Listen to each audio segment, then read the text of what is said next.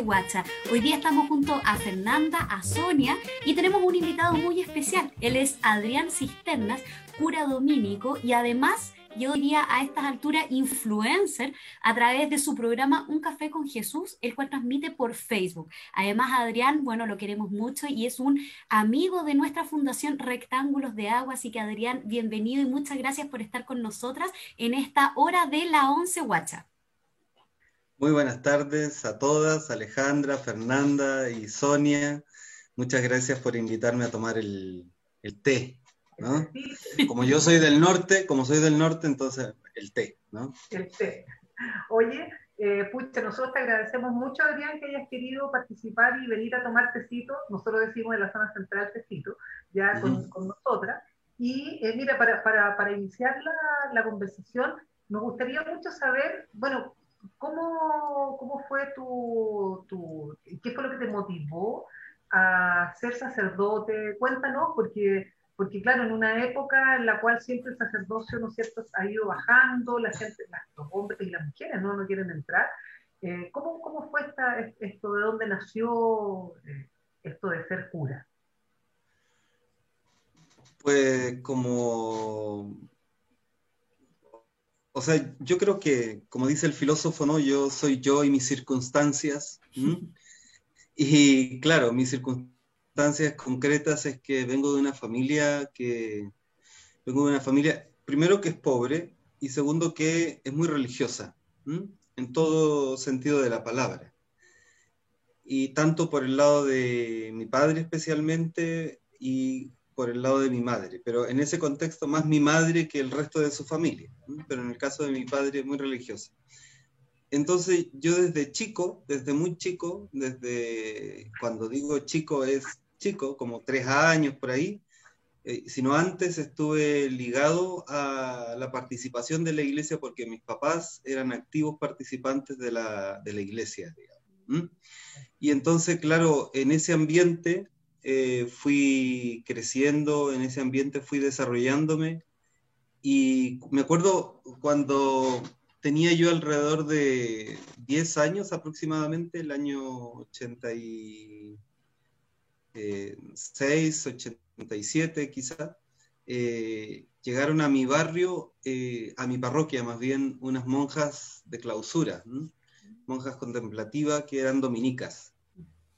Y yo eh, iba todo lo, tenía 11 años, sí, eso sí me acuerdo, tenía 11 años y yo iba a misa todos los sábados por la mañana.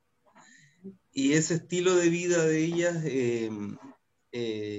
a mí me, cautivó y gracias a ellas conocí a los frailes eh, y, ahí fue como una seguidilla de cosas y muy temprano, a los 18 años recién cumplidos casi, ingresé a la orden, a los dominicos. Yo hubiera ingresado a las dominicas, pero ingresé a los dominicos, en ese tiempo no se podía, hoy día yo creo que pues sí se podría, no, no hay mayor problema.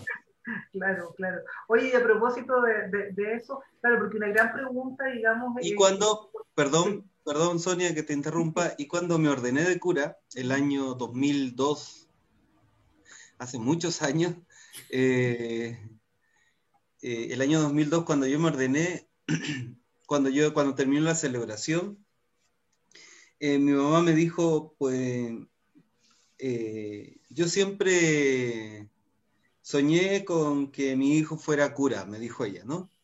Pero obviamente nunca me dijo eso porque ella era, es todavía, porque es joven, tiene tu edad, ¿eh? ella es muy respetuosa de la libertad de las personas. Entonces, nunca me lo dijo para condicionármelo, pero como ya los hechos estaban consumados. Ahora era libre de poder decirte. claro, era libre de poder para, no, para, para no influirte, digamos. no, absolutamente. Sí.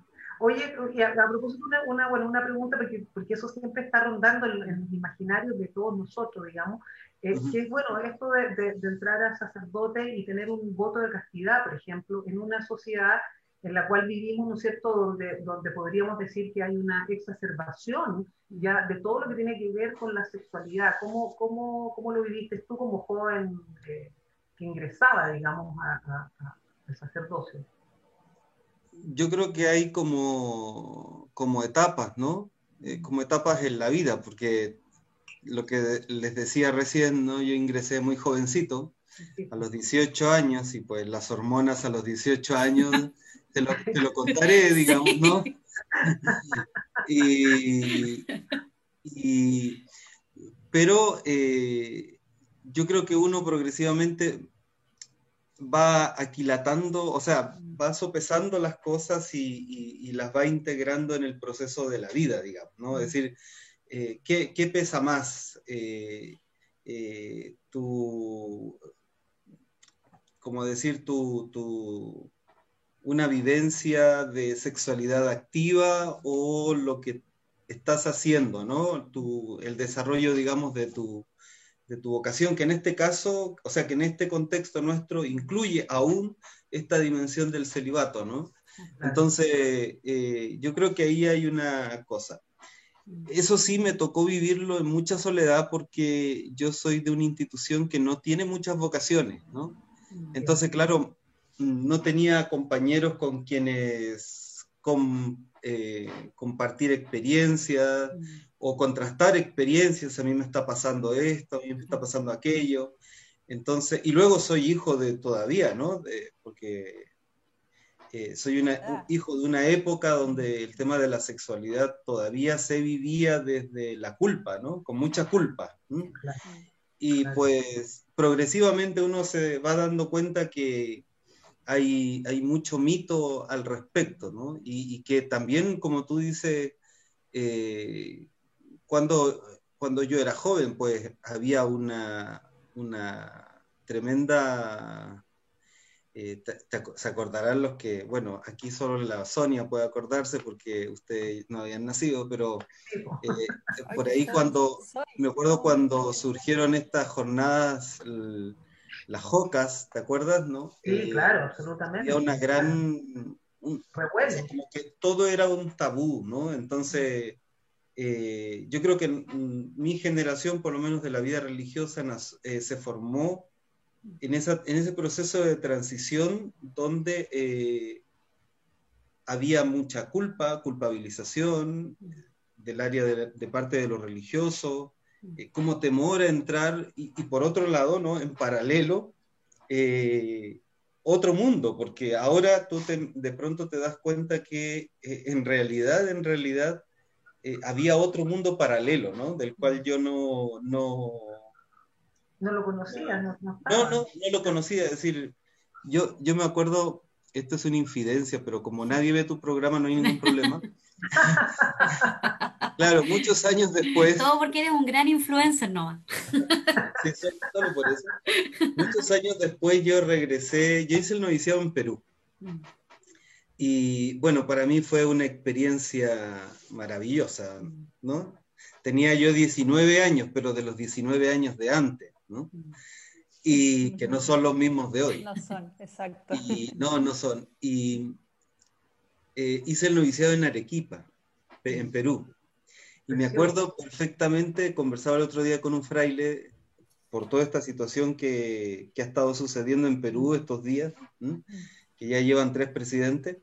Eh, yo digo, tengo perfectamente claro en la memoria cuando eh, miro la plaza, no sé si ustedes conocen Arequipa, ¿no? Miro la plaza de Arequipa y la catedral como de fondo y el Misti que está atrás. Y yo digo, tenía 19 años, ya lo dije, esto es otro mundo. Esto es América Latina, ¿no? Lo, otro, ¿no? Lo que yo dejé atrás, que era Santiago en ese momento, es otro, es otro mundo, ¿no? Es una isla, esto es otra cosa. Y pues, pero no era ese, yo soy, me gustan las glosas, ¿no? Entonces, pues a veces estoy hablando de un tema y de repente salgo con otro. Lo importante es volver. pero aprovecho de decirlo para que no se despisten conmigo. Y, eh, claro, en el contexto del noviciado yo era el único chileno, habían hermanos peruanos, y muchos años después, cuando me encontré con, compañeros, con, eh, me, me, enteré de cosas que habían pasado en mi noviciado y de los cuales yo no fui consciente, ¿no? Yo tenía 19 años, eh, y claro, yo digo, y, yo era como tonto, digo yo, ¿no? no era poco espabilado, en ese sentido no, no, no me enteré de esas cosas. Ahora, probablemente si yo me hubiera enterado hubiera sido muy chocante, ¿no? Porque vengo de una familia eh, no sé, con otros valores, con otra vivencia, con otro tipo de relaciones, entonces pues para mí hubiera sido muy chocante y, claro, hubiera salido, hubiera sido salir de la inopia de una manera muy brusca, no, no sé si hubiera sido capaz de, en ese ámbito, ¿no? De, de, la sexualidad, entonces... Y pues claro, en el proceso ya, ya después, vuelto y creciendo, ya uno se va dando cuenta que ahí hay un mundo eh, maravilloso, por lo demás, ¿no? Que, que más allá del mito, y, o sea, del mito, yo valoro el mito, ¿no? Porque quiero a los antropólogos, ¿no? Más allá que, más, que más allá del tabú, más bien que hay en relación a esta temática, hay un mundo maravilloso, en tanto la sexualidad es expresión de una dimensión que es mucho más profunda que solo eh, el coito que es solo como, como expresión de la ternura, como expresión de, del amor, en el sentido, bueno, el amor es puro, ¿no? Pero en el sentido más puro del término. Entonces, y que bueno, que no necesitas en realidad, para entablar un vínculo afectivo, no necesitas andar regando hijos por ahí, digamos, ¿no? no, eh, por supuesto. Claro. Guachos, claro. Guacho, guacho, dando vuelta. Guacho dando vuelta, correcto.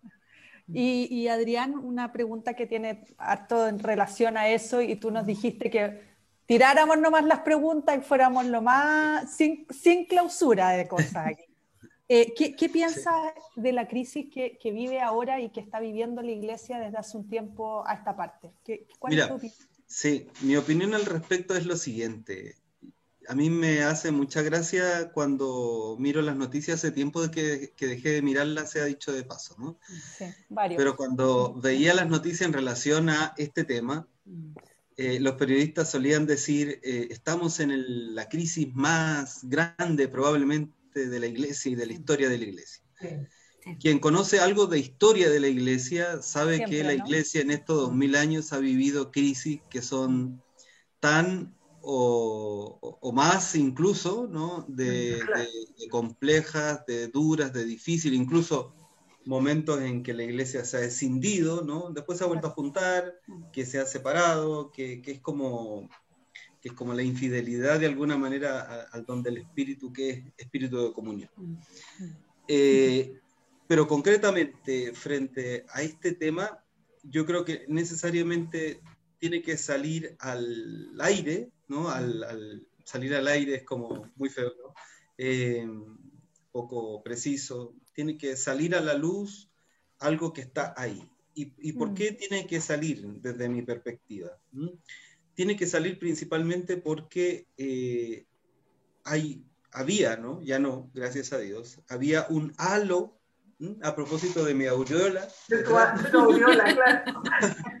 Había como un halo de santidad, eh, de lo separado, digamos, de, en fin, de, de lo distinto y eh, ustedes están allá y nosotros somos los sagrados, que era bastante ficticio, no solo ficticio, que era irreal, claramente irreal, y que hacía que eh, mucha gente tuviera dobles vidas, y pienso, no sé, concretamente en el caso de Caradima, una doble vida absoluta, por un lado predicando eh, una cosa y por otro lado viviendo insanamente, insanamente la sexualidad desde otro punto, o sea, absolutamente distinto, ¿no?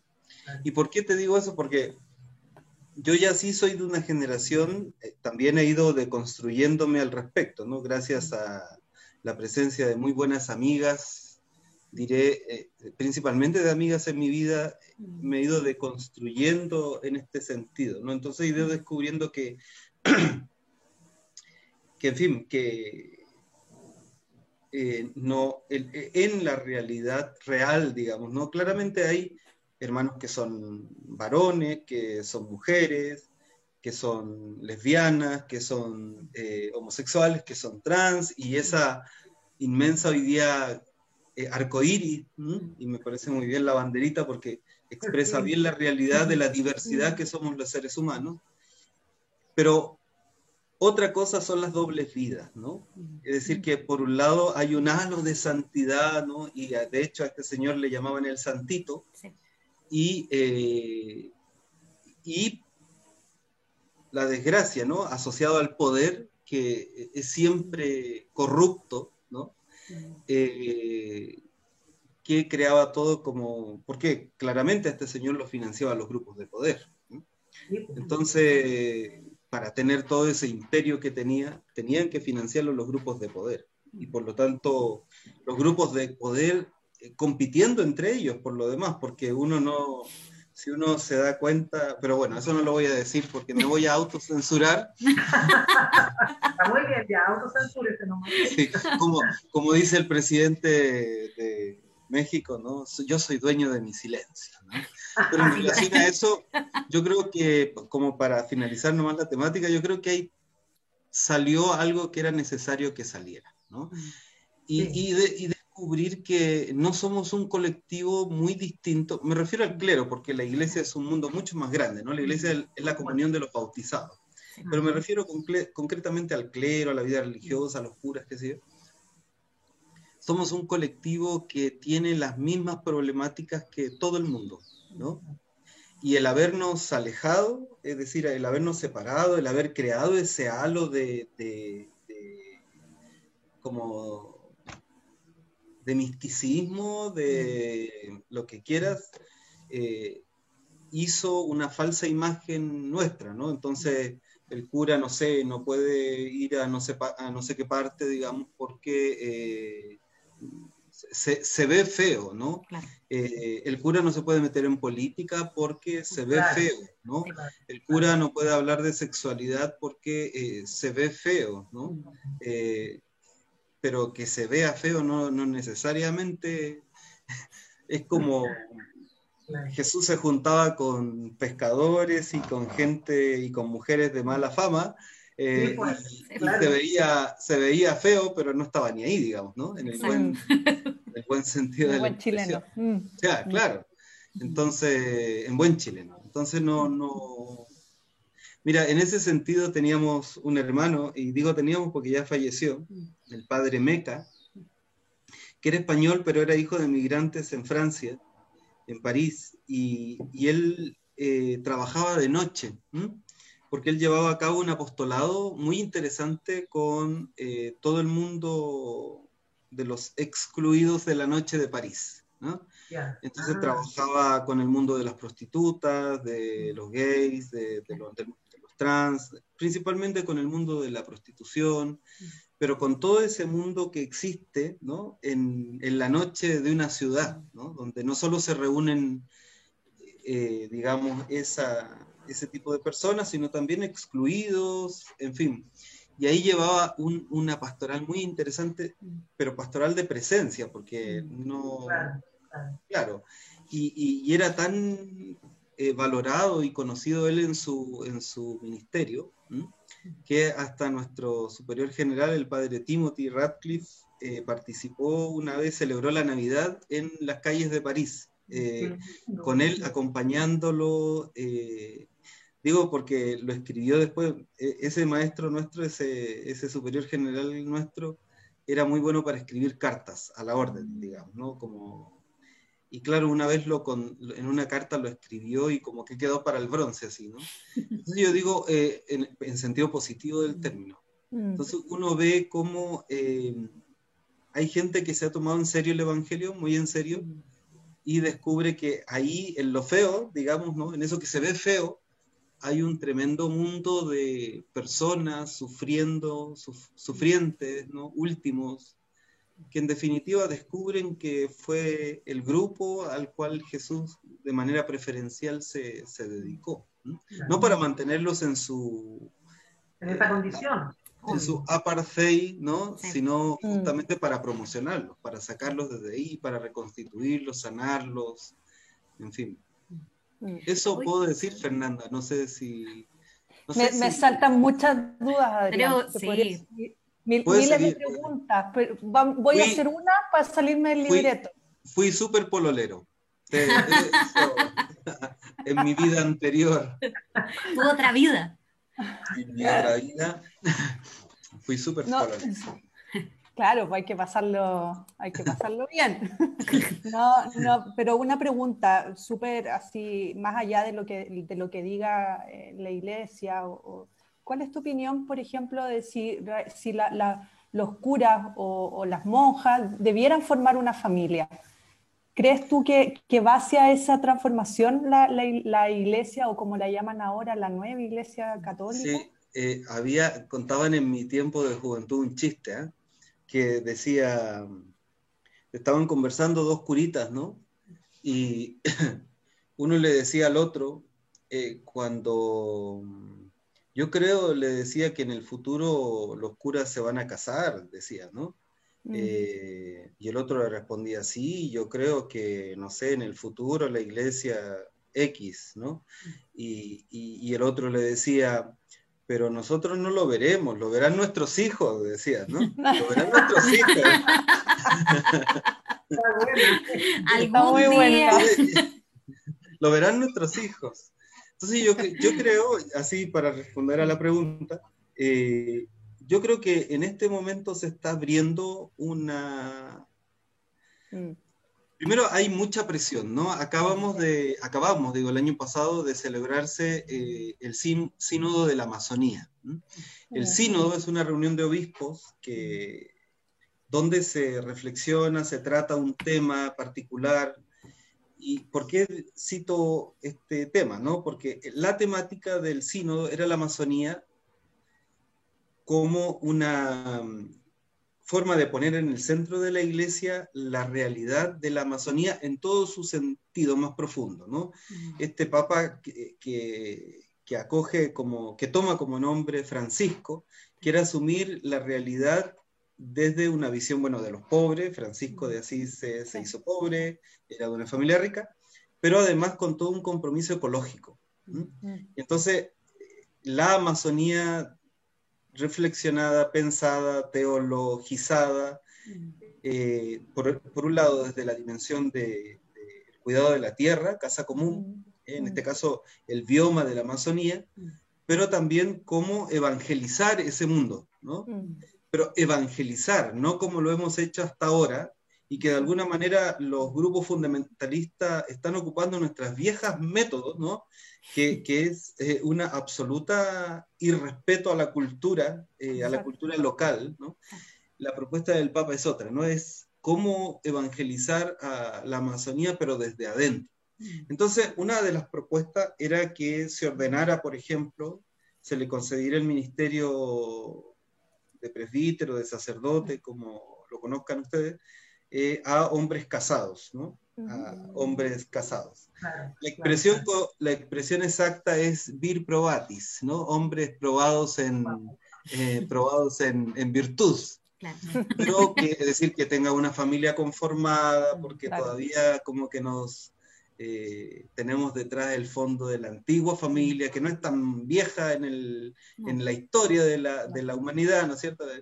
más bien de esta mañana por la mañana en la historia de la humanidad, pero que sea bien constituida, entre comillas, etc. Mm, mm, mm. Y el Papa no se atrevió, aunque tuvo una gran votación, tuvo más de dos tercios a propósito de que está en la discusión. la constitución, los famosos dos tercios. Tuvo, tuvo una alta votación esa propuesta, más de dos tercios, y el Papa no se atrevió y no se atrevió en principio porque los cambios que está llevando a cabo Francisco son de tal magnitud que entiende que hay cosas que debe ir piano a piano. Pero volviendo al chiste inicial, yo creo que lo verán nuestros hijos, ¿no? Eh, Es decir, que yo creo que es una cosa que se viene, ¿no? Claro, dentro de la iglesia, porque a veces hay gente que en reuniones sociales o en reuniones no, no necesariamente eclesiales me dicen, este, ¿y por qué usted no se casa? O sea, usted cura, ¿no? No se casa. Y yo le digo, ¿y por qué usted no mete los dedos en el enchufe, digamos, ¿no? Es decir, ¿qué, le importa a usted? Yo, a mí no me interesa casarme, si me interesara, eh, ya me hubiera casado, ¿no? Exacto. Eh, claro. En eh, decisiones personales. Claro, pero quiero decir que, y lo otro que quería decir es que hay también grupos dentro de la iglesia que tienen como parte de su vocación, aneja su vocación, eh, la dimensión de la castidad, la pobreza, la mm, obediencia, como parte, ¿no? Entonces, las monjas, los frailes, claro, muchos de ellos o ellas podrán decir, mira, nosotros vamos a vivir nuestra vocación cristiana de seguimiento al Señor eh, desde otra manera, ¿no? Desde otra mm, vereda. Y, en ese sentido, eh, porque otra cosa que viene, yo creo que mm. no solo la ordenación de, de hombres casados, ¿no? De vir probatis, ¿eh? de, hombres probados en virtud, sino yo creo que se viene sí o sí la ordenación de mujeres. ¿no? Entonces, yo creo que esas dos cosas, si bien no caminan en paralelo, si bien no caminan en paralelo, porque de alguna manera una de ellas es una reivindicación femenina, ¿no? En este caso. Exacto. Eh, pero, y por lo tanto no pueden ser mezcladas, porque además cuando se mezclan, entonces pues se desvirtúa, ¿no? Y los más conservadores mm. dicen, va, echan todo en un mismo saco y no. Exacto, claro. Entonces yo creo que esas dos cosas se vienen, pero hay que darle un tiempo más. Esperamos que por lo menos Francisco tenga 10 años más de salud, de buena mente, de buena cabeza. Estamos rezando harto para eso y en, mm. realidad para muchos más cambios que se están produciendo en la iglesia. Sí, entre otras cosas, ustedes no sé si han visto en los medios de comunicación, un pequeño una pequeña glosa, ¿no? Yo soy bastante bueno para hablar, entonces ustedes háganme callar cuando... No te preocupes. Sí, no, Lo haremos. Una, de las cosas que ha salido a, la luz estos días, ¿no? Es sobre un arzobispo cardenal de, Estados Unidos, digamos, que eh, sabía, sabía Juan Pablo II, sabía... Eh, eh, el Papa Benedicto sobre su doble, triple vida, en tanto no solo era pedófilo, sino que era un depredador sexual, ¿no? Y, lo habría sabido. Entonces hay todo un movimiento en Estados Unidos que está pidiendo que se retire la devoción a San Juan Pablo II, digamos, ¿no? Eh, entonces, a mí me parece que hay, hay, hay una conciencia interesante Mm. que por lo demás está sirviendo, no de manera maquiavélica, pero mm. que está sirviendo sin duda la reforma de Francisco.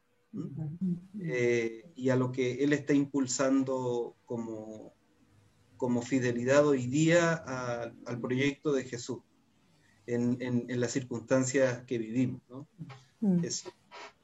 Oye, Adrián, y te quería preguntar justamente porque, bueno, has hablado del proyecto del Papa Francisco, eh, hablamos un poco de lo que es la, la, iglesia hoy, bueno, sus crisis, eh, bueno, y tú bien nos relatabas también cómo entenderla. Pero te quería preguntar, para ti, ¿cómo debería ser una iglesia que sea progresista, que sea abierta, o, cómo, cómo, la visualizas tú? Digamos, ¿cómo debería ser esta nueva iglesia que le dicen algunos? ¿Cómo debería configurarse? Hablas de las diversidades, bueno, las mujeres que se pudieran ordenar. ¿Cómo la ves tú, esta iglesia? Bueno, a mí ese, esa expresión progresista, mm. eh, la verdad que no me gusta, ¿no? Yo la encuentro media tramposa.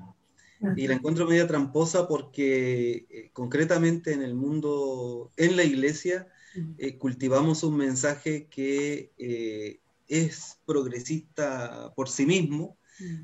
pero entonces para ser fieles a ese pensamiento que es progresista hay que ser conservadores pero conservador del mensaje de Jesús, ¿no? Del proyecto de Jesús, ¿no? Entonces, en ese sentido, digo yo, los términos son como un poco, un poco... Yo lo que sí creo, más allá de conceptualizaciones y progresistas, no progresistas, conservadores, no conservadores, a mí me parece que hay, perdón que, que, cite una y otra vez al Papa Francisco, pero yo creo que el Papa Francisco ha puesto en el centro de la, de la reflexión de la iglesia como que tres temas que a mí me parecen fundamentales, ¿no? Empiezo del más importante, por supuesto, al, al más marginal. Uno es eh, una iglesia pobre para los pobres, ¿no? Es decir, una iglesia que es capaz de renunciar al poder y en ese sentido la crisis nos ha venido muy bien en ese sentido. Les decía yo recién que a propósito del padre este innombrable, para, no recordarlo porque si no es como un mantra, si no lo va a repetir, eh, lo es que en definitiva, claro, es como invocar al diablo. Sí, exacto. Es como eh, eso se produce por una connivencia ahí con el poder, ¿no? Mm. Y principalmente con el poder económico. Y dice un cura de mi barrio, ¿no? El, el, poder siempre te cobra, ¿no? Eh, su, su, su, generosidad no es gratuita. Entonces de pronto tú te transformas en capellán de X grupo económico claro, te tratan muy bien, te mandan a Europa todos los años, por decir alguna cosa, porque no vas a ir a América Latina o a Centroamérica, ¿no es cierto? No, no, pues, pobreza. qué, pobre, qué pobre tu poder económico. Claro, claro, que, sí, qué pobre. Sí. Eh, claro. Y claro, para justificar la conciencia uno, pues se la cree y emprende causas de solidaridad, no sé, con los pobres en cualquier parte del mundo, porque aquí no hay pobres, ¿no es cierto? En Chile no hay pobres. No, por favor. Eh, claro. Entonces, nunca. No, nunca, nunca. Entonces, yo digo primero la centralidad en la persona del pobre, pero no desde esa dimensión paternalista mm. que siempre, desde la, desde la que siempre la iglesia asumió al pobre, sino entendiendo que el pobre es sujeto de su propia liberación.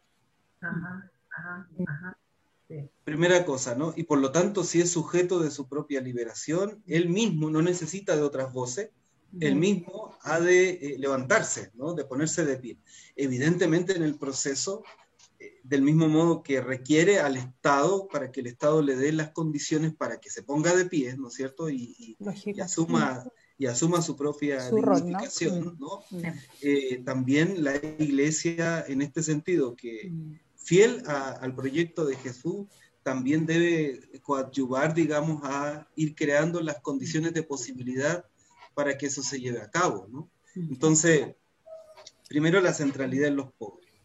Y desde esa centralidad en los pobres, eh, a mí me parece que hay un tema hoy día que es el tema de la ecología, que es insoslayable. Porque dice el Papa Francisco en, la encíclica Laudato Si, que la tengo aquí porque la trabajo con la gente todas las noches, ¿no? Eh, la Laudato Si, ¿no? Eh, que es sobre el cuidado de la casa común. Laudato Si significa alabado seas, mi Señor, eh, sobre el cuidado de la casa común. Hoy día es la gran pobre, digamos, ¿no? La gran marginada, la gran y en femenino, ¿eh? curioso. Eh, la gran eh, oprimida, la gran maltratada, la gran abusada. Y si uno lo, profundiza más, lo que está detrás de ese gran abuso es ciertamente todo un sistema patriarcal machista que, hemos cultivado en, en, la historia y del cual asociada también al poder. Y por eso Normalmente estos grupos de poder son profundamente conservadores también, ¿no? Y, en absoluto la liberación femenina, ¿qué es eso, no? La ideología de género, entre comillas, ¿no? Como si hubiera una ideología de género. Eh, y como si la ideología por lo demás fuera mala. ¿no? Exacto, claro, claro. Bueno, hay algunas ideologías que son malas, ¿no? Nadie puede decir que el nazismo es bueno, ¿no? O que el fascismo es bueno, evidentemente. Mm. Pero eh, bueno, y, y el, eh, y el comunismo, pero entendido como, ¿no? digo para que tu audiencia de derecha no me diga que es un cura rojo. ¿no? El cura este Es un cura rojo, claro. Claro, el cura, cura rojo. Solo grupos de derecha. Ya dijiste que era del norte, rojo, todo mal. sí, no, yo no, he dicho que son Arequipa. Entonces, eh, Segundo, para que no me vaya, digamos, ¿no? Eh, la ecología como hoy día, o sea, el, tema esa de la creación abusada, explotada, como el gran pobre.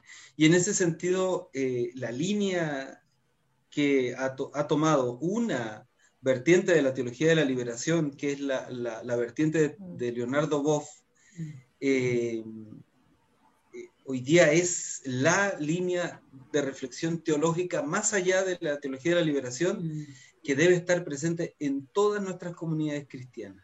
Es curioso que la encíclica es del año 2015. Fuimos los dominicos de Chillán siempre a la vanguardia, los dominicos de Chillán.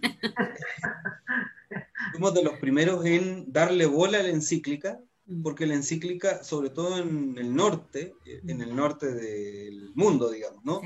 En, Estados Unidos principalmente, la, encíclica ha sido denostada como una encíclica anti, anticapitalista, eh, anti, anti, anti, ¿no? Mm. Eh, y entonces se acusa al Papa de ser comunista, etc. Mm. No sabemos mucho qué es eso porque para cierto grupo político en este país hasta ser de la democracia cristiana es ser de comunista, ¿no? Pero, pero eh, no hay nada más fuera de la realidad, pero eso es otro cuento, digamos. Entonces, eh, volviendo al tema, dejando la glosa, eh, quiero decir que ahí hay un tema, pero que de alguna manera está asociado al pobre. Y un tercer elemento es eh, el tema de la evangelización. Sumado, yo les hablaba recién del sínodo de los de la Amazonía. el Papa trabaja un concepto, eh, eh, el resultado del documento post-conciliar, eh, post-sinodal, que es Querida Amazonía, que se los invito a leer porque es verdaderamente una carta de amor a la Amazonía. El Papa trabaja un concepto muy interesante y es, que no es novedoso, por supuesto, pero volver a ponerlo en el centro nunca está mal para la iglesia, en tanto ella es discípula y misionera, o discípula misionera no queremos una iglesia que se venga a, no sé si la Sonia me ayuda en eso, ¿no? A aculturar a la Amazonía, ¿no? Que, venga, digamos, desde afuera a, a, imponer una ideología, ¿no? A, colonizar e imponer, ¿no? Claro, tal cual, sino que una iglesia que tenga rostro amazónico. Mm. Eso que está diciendo el Papa, que se llama entre en nuestros contextos inculturación, ¿eh? Eh debe ser parte de toda la iglesia. Es decir, no, es imposible pensar una iglesia latinoamericana sin eh, la reflexión de sus teólogos latinoamericanos. Pero no cualquier teólogo latinoamericano, sino teólogos descolonizados. ¿no? se puede pensar en una teología europea, por ejemplo, incluso hoy, eh, ya no sé cuántos años después, eh, sin tener a Auschwitz eh, en el inconsciente colectivo, ¿no? Eh, no se puede pensar una iglesia y por lo tanto una teología asiática sin rostro asiático, por ejemplo, ¿no? Es decir, sin la experiencia que los cristianos están viviendo concretamente hoy en un mundo donde son, ellos son minoría, ¿no? Y donde están rodeados de todas otras religiones, muchas religiones, mucho más grandes que ellos y por lo tanto ellos se sitúan ahí desde la minoridad. Entonces, eh, ese, aspecto me parece muy interesante. ¿Y cuál es la riqueza de este aporte que hace Francisco concretamente? Es que tenemos, de este modo, tenemos una iglesia que toma rostro propio eh, desde el lugar donde está y aporta la comunión de la iglesia desde su diversidad. Y ese, ese elemento es profundamente teológico por lo demás, porque se sustenta en nuestra visión de nuestra, en nuestra forma de entender a Dios, no como el patriarca absoluto, ¿no es cierto?, allá guardado en su mónada absoluta, sino que un Dios, por un lado, que es uno, pero que eh, es diverso a la vez, ¿no? que es uno, pero que es diverso. Eh, la palabra griega técnica eh, que utilizó la teología clásica para la teología eh, antigua, ¿no? porque el dogma se define por ahí, por el 325 en Nicea, en el concilio de Nicea, es pericoresis, para hablar de las relaciones intratrinitarias.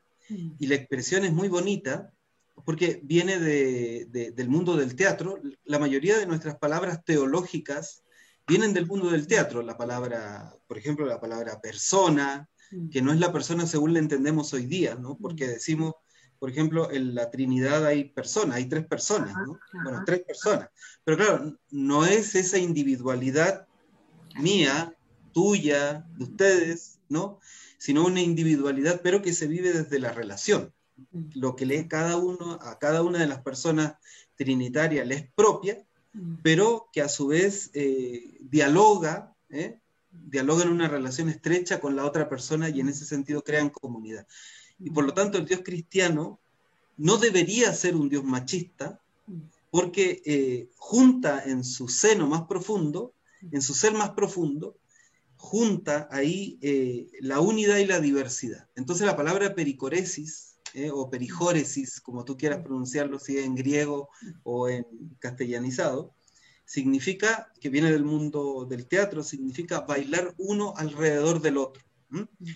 Entonces uno dice, vamos a ver, estos hombres, porque eran todos hombres, por supuesto, eh, cuando pensaron la Trinidad, cuando pensaron el dogma fundamental de la iglesia, lo pensaron como una danza. Y en ese proceso de danzar una persona alrededor de la otra, produce una sinergia tal, o sinergia es la palabra que hoy utilizamos, ¿no? produce una sinergia tal, ¿no? Que termina creando una unidad que le es consustancial, ¿no? que le es profundamente eh, propia y que permite la unidad y termina creando una tercera persona, que creando ¿no? es una, una expresión nada teológica, ¿no? que termina generando, una tercera persona, le estoy dando una clase de Trinidad, sí. que, genera, termina generando una tercera persona termina generando una tercera persona, que en este caso es el Espíritu Santo. Entonces, eh, Trinidad es por un lado unidad, ¿eh? el, dogma trinitario dice, la Trinidad es unidad en la diversidad. Bueno, eso debe eh, realizarse en la iglesia, en tanto las personas somos creados a imagen de Dios, y la iglesia, por supuesto, ha de transparentar eso, ¿eh? Lo hermoso, lo bello es que la iglesia no es esa cosa jerárquica eh, o esa cosa eh, monolítica que tiene su expresión más, si tú quieres, más exacta, más perfecta en Roma con su liturgia hermosa, colorida, tal y cual, sino la iglesia es esto que celebramos aquí eh, la iglesia es también eso maravilloso que se celebra en África. No sé si alguna vez han visto una liturgia africana. Eh, la iglesia es eso que se celebra en, también en Asia con sus propios valores culturales. En, en sin ir más lejos. ¿Dónde? Perdón. En Rapa Nui. En Rapa Nui, ¿no? Entonces, eh, a mí me parece que hacia allá hay que caminar. Y en ese proceso también eh, descolonizar la misma iglesia. Así es, claro, siglos de... Claro, no solo de su pensamiento teológico, sino también de su vivencia litúrgica, y en ese sentido las comunidades cristianas de, base han aportado muchísimo a la construcción de una iglesia con un rostro distinto. Y las mujeres concretamente en ese proceso. Sí, bueno, eso por, ahí quería también, eh, eh, digamos, hacer una, una, una, pregunta o cómo, tú interpretas.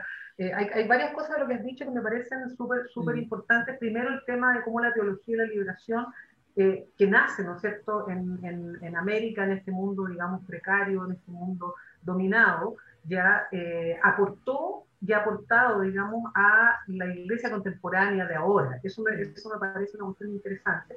Y justamente se iba a hacer la, la, la, pregunta, ¿cómo, ¿cómo, sería una teología de la liberación hoy día?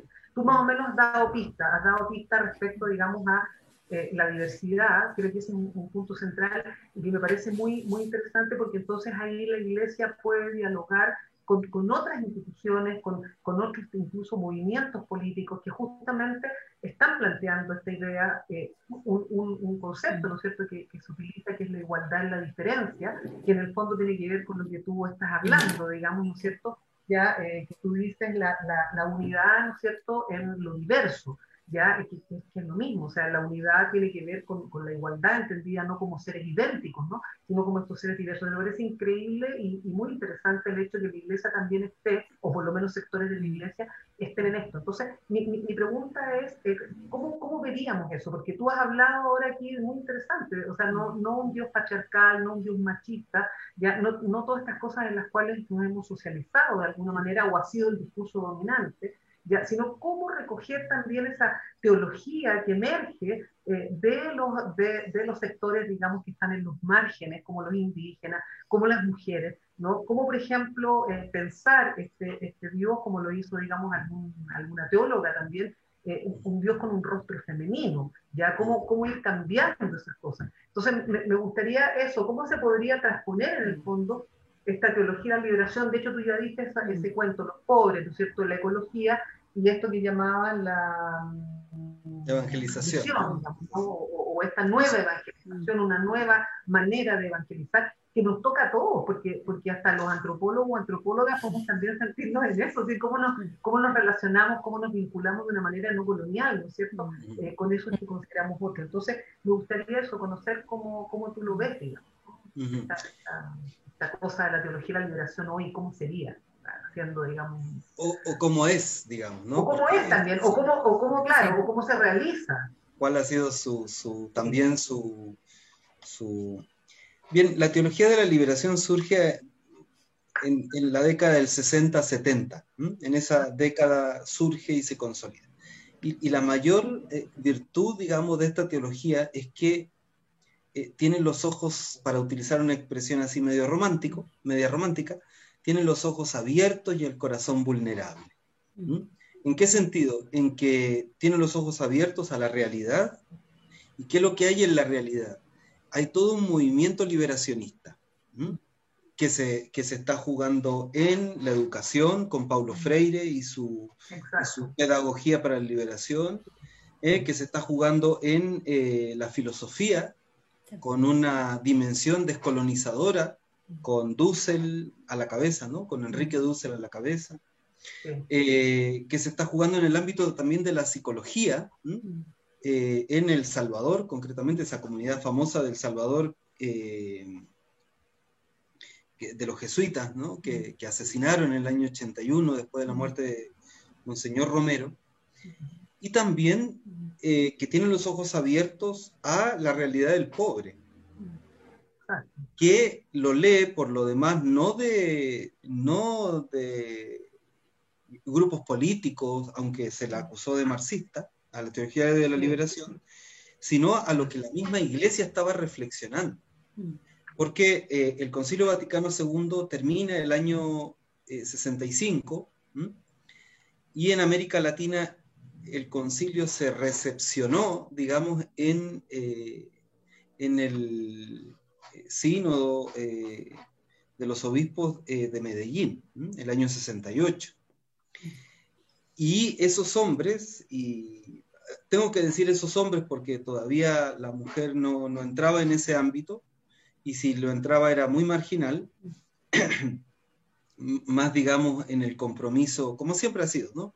En el compromiso más con, con la realidad, con el pueblo, no tanto en la reflexión, ahora no, Ahora hay muchas mujeres desarrollando y haciendo teología. Eh, pero eh, yo creo que en ese sentido también la teología o los teólogos fueron capaces de abrir los ojos a la realidad, por un lado intelectual, de todo lo que ya he dicho, y también lo que los mismos pastores de la iglesia van percibiendo que esa lectura, esa recepción del concilio debe hacerse desde nuestro contexto. Y entonces solo podrá llevarse a cabo el proceso de, de ayornamiento, como diría el Papa Juan XXIII, eh, de la Iglesia, si la Iglesia es capaz de entenderse en el contexto latinoamericano. Y, y entonces, por un lado eso, ¿no? Y por otro lado, eh, un corazón vulnerable que se deja eh, tocar, ¿no? Por el pobre. Y entonces resulta que esta teología ya no es una teología de, oficina, digamos que, se realiza de manera eh, como un proceso intelectual, qué sé yo, sino que parte en la realidad. que parte en el ah, contacto, no solo en el contacto, sino en el trabajo con los pobres, real. Gustavo Gutiérrez, que es el fundador, ¿no? siempre no, le gusta que le digan, porque nosotros le decimos, en general se dice que Gustavo Gutiérrez es el padre de la teología de la liberación. Y dice, dice él, aquí el único familiar de la teología de la liberación es John Sobrino, ¿no? Porque John Sobrino es un, es un, teólogo eh, español eh, de apellido Sobrino. Entonces, pero la virtud de él es que, eh, sí, un chiste malo, perdón, pero lo, lo utiliza. la, la, capacidad suya fue que no, es una teología especulativa, digamos, sino que una teología que surge del compromiso con los pobres. Él vivía en una población a orillas del Rímac, en Lima, eh, con el contacto con comunidades de base. Es en ese contexto donde él entiende que la teología debe ser, como dice tan hermosamente él, ¿no? una carta de amor de Dios hacia los pobres, porque, y esta pregunta la utiliza él en uno de sus libros, ¿cómo hablar de Dios desde el sufrimiento humano? Y en ese sentido, eh, una teología que no parta del sufrimiento humano será siempre una especulación, pero sin contenido eh, real. Y por eso lo que decía antes, ¿no? la línea por la cual derivó Boff, ¿no? que, que es la ecología, es una línea interesante de cómo este hombre es capaz de descubrir que hoy día el pobre eh, eh, por supuesto sigue siendo el mismo, porque los primeros eh, afectados por la crisis climática, dice el Papa Francisco, en Laudato Si y en Querida Amazonía, que es el documento posinodal del Papa, los pobres son los primeros afectados por la crisis climática, por la crisis ambiental. Entonces, hoy día la teología, uno, uno, hoy día no puede hablar de la teología de la liberación como un conglomerado eh, único, sino que hay muchas teologías de la liberación. ¿no? Primero, no solo continental, ¿no? Eh, porque en algún momento a la teología de la liberación se le llamó teología latinoamericana. Inmediatamente los teólogos de la liberación latinoamericanos reaccionaron y dijeron, no, no es asimilable, porque también hay una teología de la liberación africana, con un padre nuestro famoso eh, que trabajó en contra muchísimos años contra el apartheid en, en, Sudáfrica. Eh, eh, cuando me acuerde del nombre, se los voy a decir. una teología de, no, no, no, Una teología de la liberación, no, no, no precisamente. que ver? Una teología de la liberación con asiática, con sus preocupaciones, con sus marginados, una teología de la liberación india, pero no india latinoamericana, sino hindú, ¿no? O sea, India de la India, con toda esa problemática que tienen de las castas, de, en fin, de... con, todo esa, con todo ese rostro eh, indiano, ¿no? Indio. Eh, entonces yo diría, eh, eh, a ver si me enchufan, ¿no? Porque ya me fui por otro lado. Ah, una esa. Y dos, eh, me parece que también hay una teología eh, que hoy día está surgiendo de manera fuerte con el aporte de las mujeres, mm. con su propio, con sus propias metodologías, con sus propios acentos, con su y hoy día una teología de la liberación desde una perspectiva queer. Eh, mm. de manera muy interesante, mm. que se hace eco, ¿no? que pone voz a todo un conglomerado diverso que también dentro de la iglesia, haciendo una muy mala lectura del Evangelio, que se situó justamente desde el margen, ¿eh? o sea, Jesús se situó desde el margen, eh, y desde ahí cuestionó el poder, y por eso el poder lo termina matando, asesinando, que se está desarrollando en torno a los excluidos por eh, razones sexuales, digamos, ¿no? Eh, eh, gays, lesbianas, trans, etcétera, ¿no? Y digo etcétera porque el, término va creciendo cada vez más, ¿no? desde las disidencias, vamos a decir. Eso mejor, eso mejor, sí. Entonces yo digo, ahí hay una hoy día no se puede hablar de la teología de la liberación, y en ese mm. sentido, eso es una maravilla, pero todas confluyen, lo que sí tienen en común es que confluyen justamente en poner al pobre en el centro o al excluido, ¿no? Dígase la tierra, dígase los pobres, dígase las mujeres marginadas, este, abusadas, dígase eh, el mundo este que ha sido marginado, aunque existía, ¿no? Si algo hemos sabido a propósito de la pregunta de Fernanda sobre la crisis de la iglesia, sabíamos que habían dentro del clero, por ejemplo, ¿no? Gays, y que llevaba doble vida o triple vida, la que quiera, pero ahí había un discurso doble, porque por un lado ejercían de y, por otro lado condenaban. Entonces, y, eso, y, eso, es lo peor, porque, porque no es que sea esa condena, la condena de que puedan ser ellos puedan tener sexual, sino que el problema es que estaban relacionados, digamos, con el poder que oprimía justamente a, esa, a esas comillas minorías, ¿no? Entonces, exacto, exacto. Eh, Adrián, ya para ir terminando, eh, se nos ha pasado volando el tiempo de conversación. Eh, te queríamos pedir, como a cada una de nuestras invitadas invitados, un, un, mensaje que nos quieras transmitir, no solamente a nosotras, sino que a las personas que nos escuchen y nos, nos vean y nos ven. Un mensaje. Lo que tú quieras. Lo que te nazca. el número no es necesario que sea con respecto a, tu oficio. Eh, mira, eh, el número 29 de, del documento de Aparecida. Aparecida es uno de estos encuentros de obispos de América Latina. Eh, sí, Aparecida fue el último, se celebran cada eh, cada nueve, cada diez años aproximadamente, tiene para mí una frase que es eh, decidora, ¿no? Y, me parece a mí que, que, con esto basta y sobra de decir algo, porque a mí me interpreta eh, profundamente, lo estoy buscando, ¿ah? Entonces... Ya. Búsquelo nomás. Pero me lo sé me, sé de memoria, no me sé de memoria el, lo citaría mal, entonces pues no... no. Búscalo, búscalo nomás. Pero eh, a mí me interpreta muy bien como mensaje. Y entonces pues yo creo que ya dicho, no, no, no, se requiere más mensaje que eso. no requiere más explicación.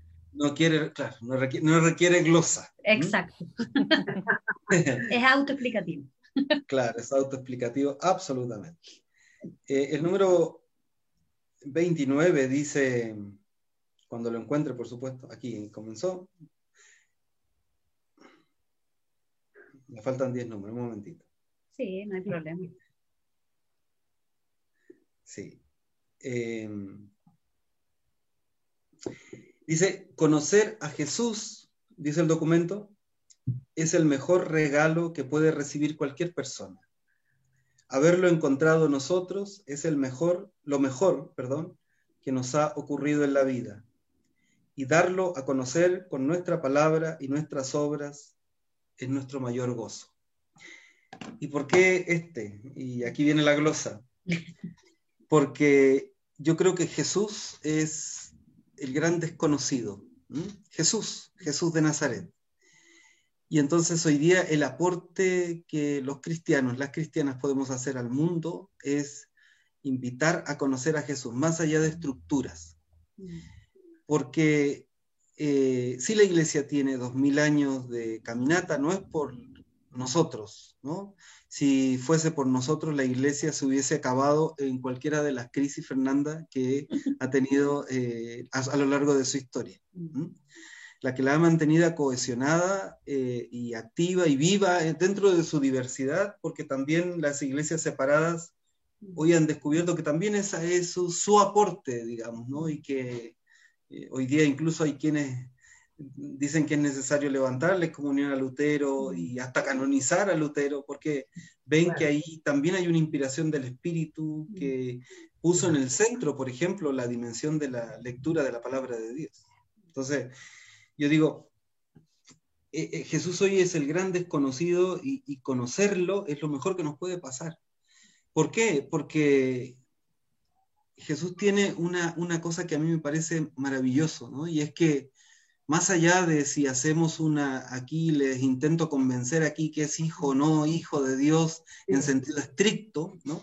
Eh, en sentido estricto, en tanto yo soy hijo de Juan Cisterna y de la Teresa Roja, digamos, ¿no? Eh, sino que para mí su mayor valor reside en que su mensaje es de tal, apela de tal manera a lo más profundo del ser humano que puede dialogar con todo ser humano. Porque su mensaje, eh, en lo fundamental, decimos, se puede eh, resumir en amor. Pero no en ese amor romántico, que también lo incluye, por supuesto. Sin ese amor, pues nuestra vida como que siempre va, va guacha, ¿no? Carente de... de, ¿ah? eh, sino como esa posibilidad de relacionarnos los seres humanos desde el amor y por lo tanto desde el respeto, eh, como invitándonos a la felicidad, a la plenitud, a un cuanto más de posibilidad que tiene el ser humano. Y por lo tanto desde ahí a dialogar con todo el mundo. Entonces yo creo que desde Jesús, ¿eh? y el gran aporte que los cristianos hoy día podemos hacer es dejar que sea Jesús el que, el que, Jesús de Nazaret, a eso me refiero, ¿no? El que la persona de Jesús de Nazaret salga, salga de nuestras clausuras, salga, salga de nuestras estructuras, salga de nuestras eh, vestimentas incluso, ¿no? Asociadas al poder, salga de nuestras formas religiosas para eh, eh, mostrarse como Él es un hombre del siglo I de nuestra era, que no era sacerdote, primero, ¿no? que era un marginado del norte, del norte no de Chile, sino de la Palestina, ¿no?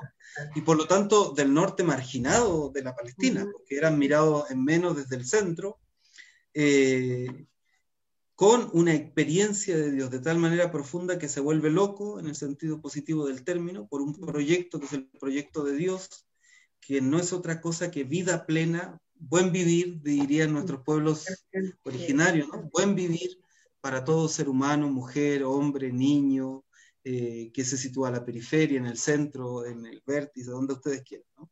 Entonces, yo diría, pues, mi mensaje es eh, aparecida, ¿no? Conocer a Jesús es lo mejor que nos ha pasado y por eso yo, se lo, yo les invito a conocerlo a Jesús, porque es lo mejor que, que, a mí me ha pasado y, estoy seguro que si se animan, es lo mejor que les puede pasar también a ustedes. ¿no? Oye, Adrián, sí, y antes que te, que te vayas también y que ya tengamos que cerrar esta sesión, hay otra pregunta que también le hacemos a todo el mundo, está eh, un poco fuera de contexto en propósito de lo que estamos hablando y la profundidad del mensaje que también nos estás dando, pero queríamos saber, si tú tomas 11, y si tomas 11, ¿qué tomas de 11? Eh, mira, es una pregunta difícil para mí porque soy fraile.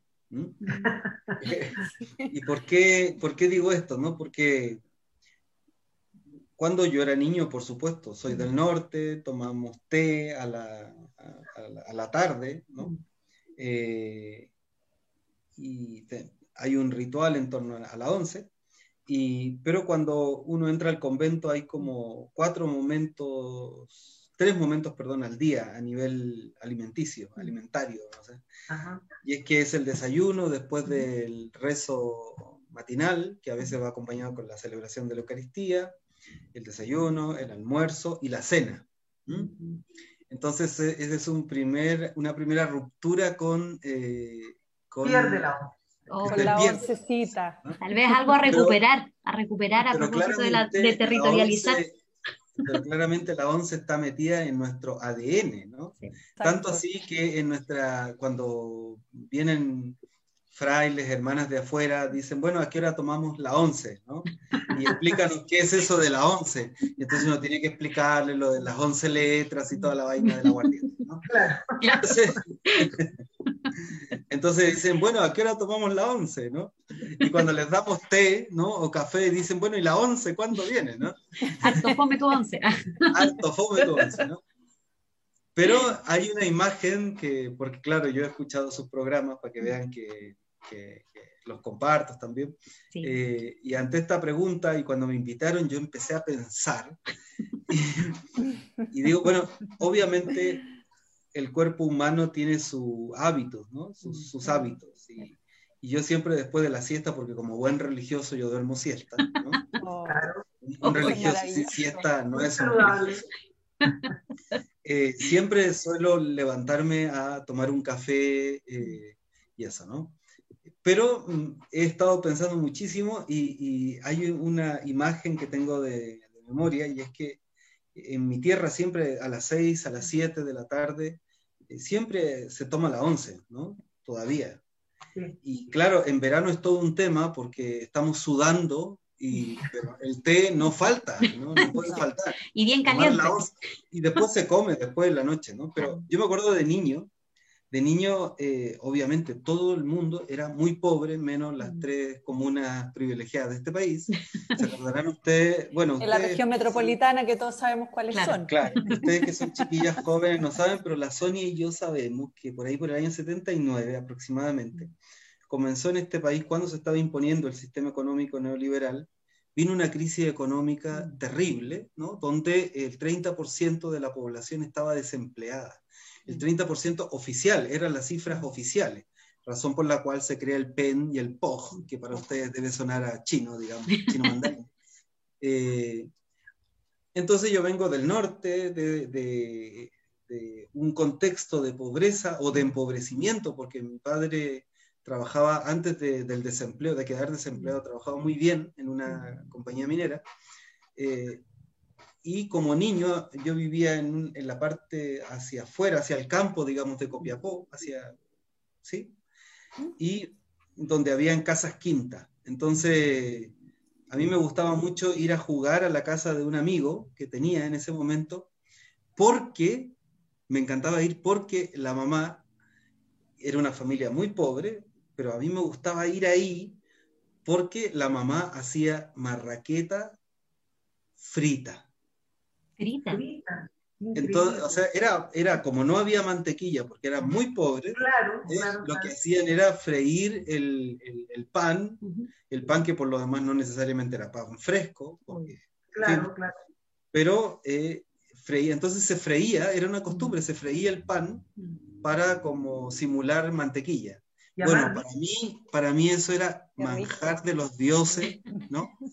Entonces mi mamá me dijo, no tienes más permiso, porque esa familia era muy pobre y por eso comía pan frito, digamos, ¿no? Pero a mí me encantaba ir porque el té con el pan frito a mí me causaba el placer más profundo de mi vida. ¿no? Entonces yo digo, pues, dentro de mis recuerdos de infancia está la imagen de estar debajo de un parrón que todavía existe en mi, en mi tierra, ya no tanto, pero parrón tomando once con 40 grados de calor en el verano eh, y con pan frito que para mí era la absoluta delicia. Eh, porque no había otra cosa, tampoco había jamón, eh, queso, no, eso eran, eso eran exquisiteces fuera del alcance de, de los pobres. Pero es que además ni siquiera me interesaba. Yo iba por el pan frito, ¿no? Que es para mí el placer sumo. Y que ha sido rico también, súper sabroso. A veces, a veces hago, pero claro, ya a estas alturas le voy agregando unos trocitos de ajo que son ricos, un poquito de Un tomatito. No, no, no, tomatito no, pero ají de color que te, queda tan rico y bueno, pero ya son exquisitismo. Pero hoy día mi once está reducida a tomar un tecito o un café eh, para poder seguir trabajando la tarde y, y eso, con, con, alguna galletita, pero muy sencillo. Ya no tiene el, el, el placer de, de, la vida de infancia ni de juventud. qué bueno, qué lindo. Oye, muchas gracias, muchas gracias Adrián, realmente ha sido, se nos ha pasado volando el tiempo. Ya, eh, y nada, solamente que, que, quisiera decirte que, que, escuchándote, y creo que mucha gente de la cual nos va a ver o nos está viendo, ya va a decir lo mismo, que uno vuelva a recuperar mucho, mucho, ¿no es cierto?, de ese, de ese, de ese cristianismo en el cual se creyó muy fuertemente y que, dadas las circunstancias, digamos, institucionales, eh, muchos y muchas eh, han abandonado y escuchándote, eh, de verdad, sobre todo en el último mensaje que y en todo lo que has dicho, creo que también hay un mensaje esperanzador en, en, en, este mundo, digamos, tan, tan tremendo. Eh, que estamos viviendo, ya hay un gran mensaje en lo, que, en lo que tú dices y creo que a todos de alguna manera nos ha llenado el espíritu ya de, deseos de liberación. Eso quería decir y muchas gracias. De nada, al contrario, gracias a ustedes por esta invitación. Yo no soy nadie, dijo el otro, no, somos nada. Entonces me siento muy honrado de que me inviten a tomar el té, el té guacho, la once guacha, perdón. La once guacha. Así que muchas gracias, Alejandra, Fernanda y, y, Montesino, claro, y Sonia, ¿no? Por esta once tan rica. Sí, muchas gracias, Adrián. Sin duda nos vamos con muchas reflexiones, eh, con muchas dudas y yo creo que vas a llegarle así como nos llegaste a nosotras eh, con tus mensajes a muchos y a muchas quienes nos van a estar escuchando, viendo y quienes nos están acompañando también en este minuto. Así que agradecerte. Les recuerdo a todos quienes nos estén mirando que nos pueden seguir en nuestras redes sociales, en Facebook, en Instagram, en nuestro canal de YouTube, en Spotify, si es que nos quieren escuchar o no nos pueden acompañar hoy día, pero nos van a poder escuchar en algún otro momento. Así que todos invitados a seguirnos y a acompañarnos en una nueva sesión de La Hora de la Once Watch el próximo viernes y muchas gracias por conectarse el día de hoy con nosotras. Y yo también puedo decir lo mismo, ¿no? A mí me pueden seguir en mi canal de YouTube, de Facebook, un canal, eh, digo, Un Café con Jesús 2020, aprovecho de hacer la publicidad. ¿no? exactamente. Café con Jesús 2020. De hecho, nosotros también te vemos. Mi mamá es muy fan de, del Café con Jesús, así que va a estar muy feliz con esta hora de la once lo, lo iba a decir, pero después dije, no, no, esas son... Sí, va a estar feliz, va a estar feliz que la mencione por fin. Se puede hacer publicidad de otros programas. Oh, no hay problema, no hay problema. Muchas gracias. Gracias. Muchas gracias, un gusto. Que estén muy bien, un gusto. Chao. Un abrazo. Chao, Chao, Sonia. Chao, Gracias. chao. chao.